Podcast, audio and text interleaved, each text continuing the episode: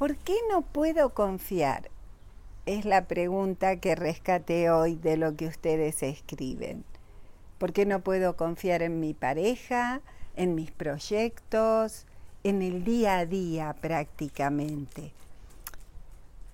No puedo confiar porque de niño algo ha sucedido donde me sentí abandonado y aún recreo esa circunstancia una y otra vez, una y otra vez.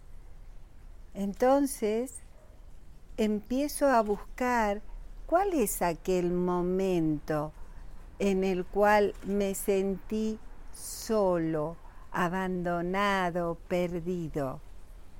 A veces entrar al patio de la escuela implica sentirse perdido ese gran patio de las escuelas y donde aún no llegaron mis compañeros, pero yo llegué muy temprano.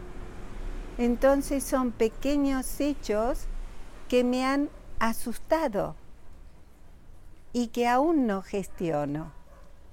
Podemos buscarlos y seguimos conversando sobre el camino de confiar. Sí, listo. Los espero.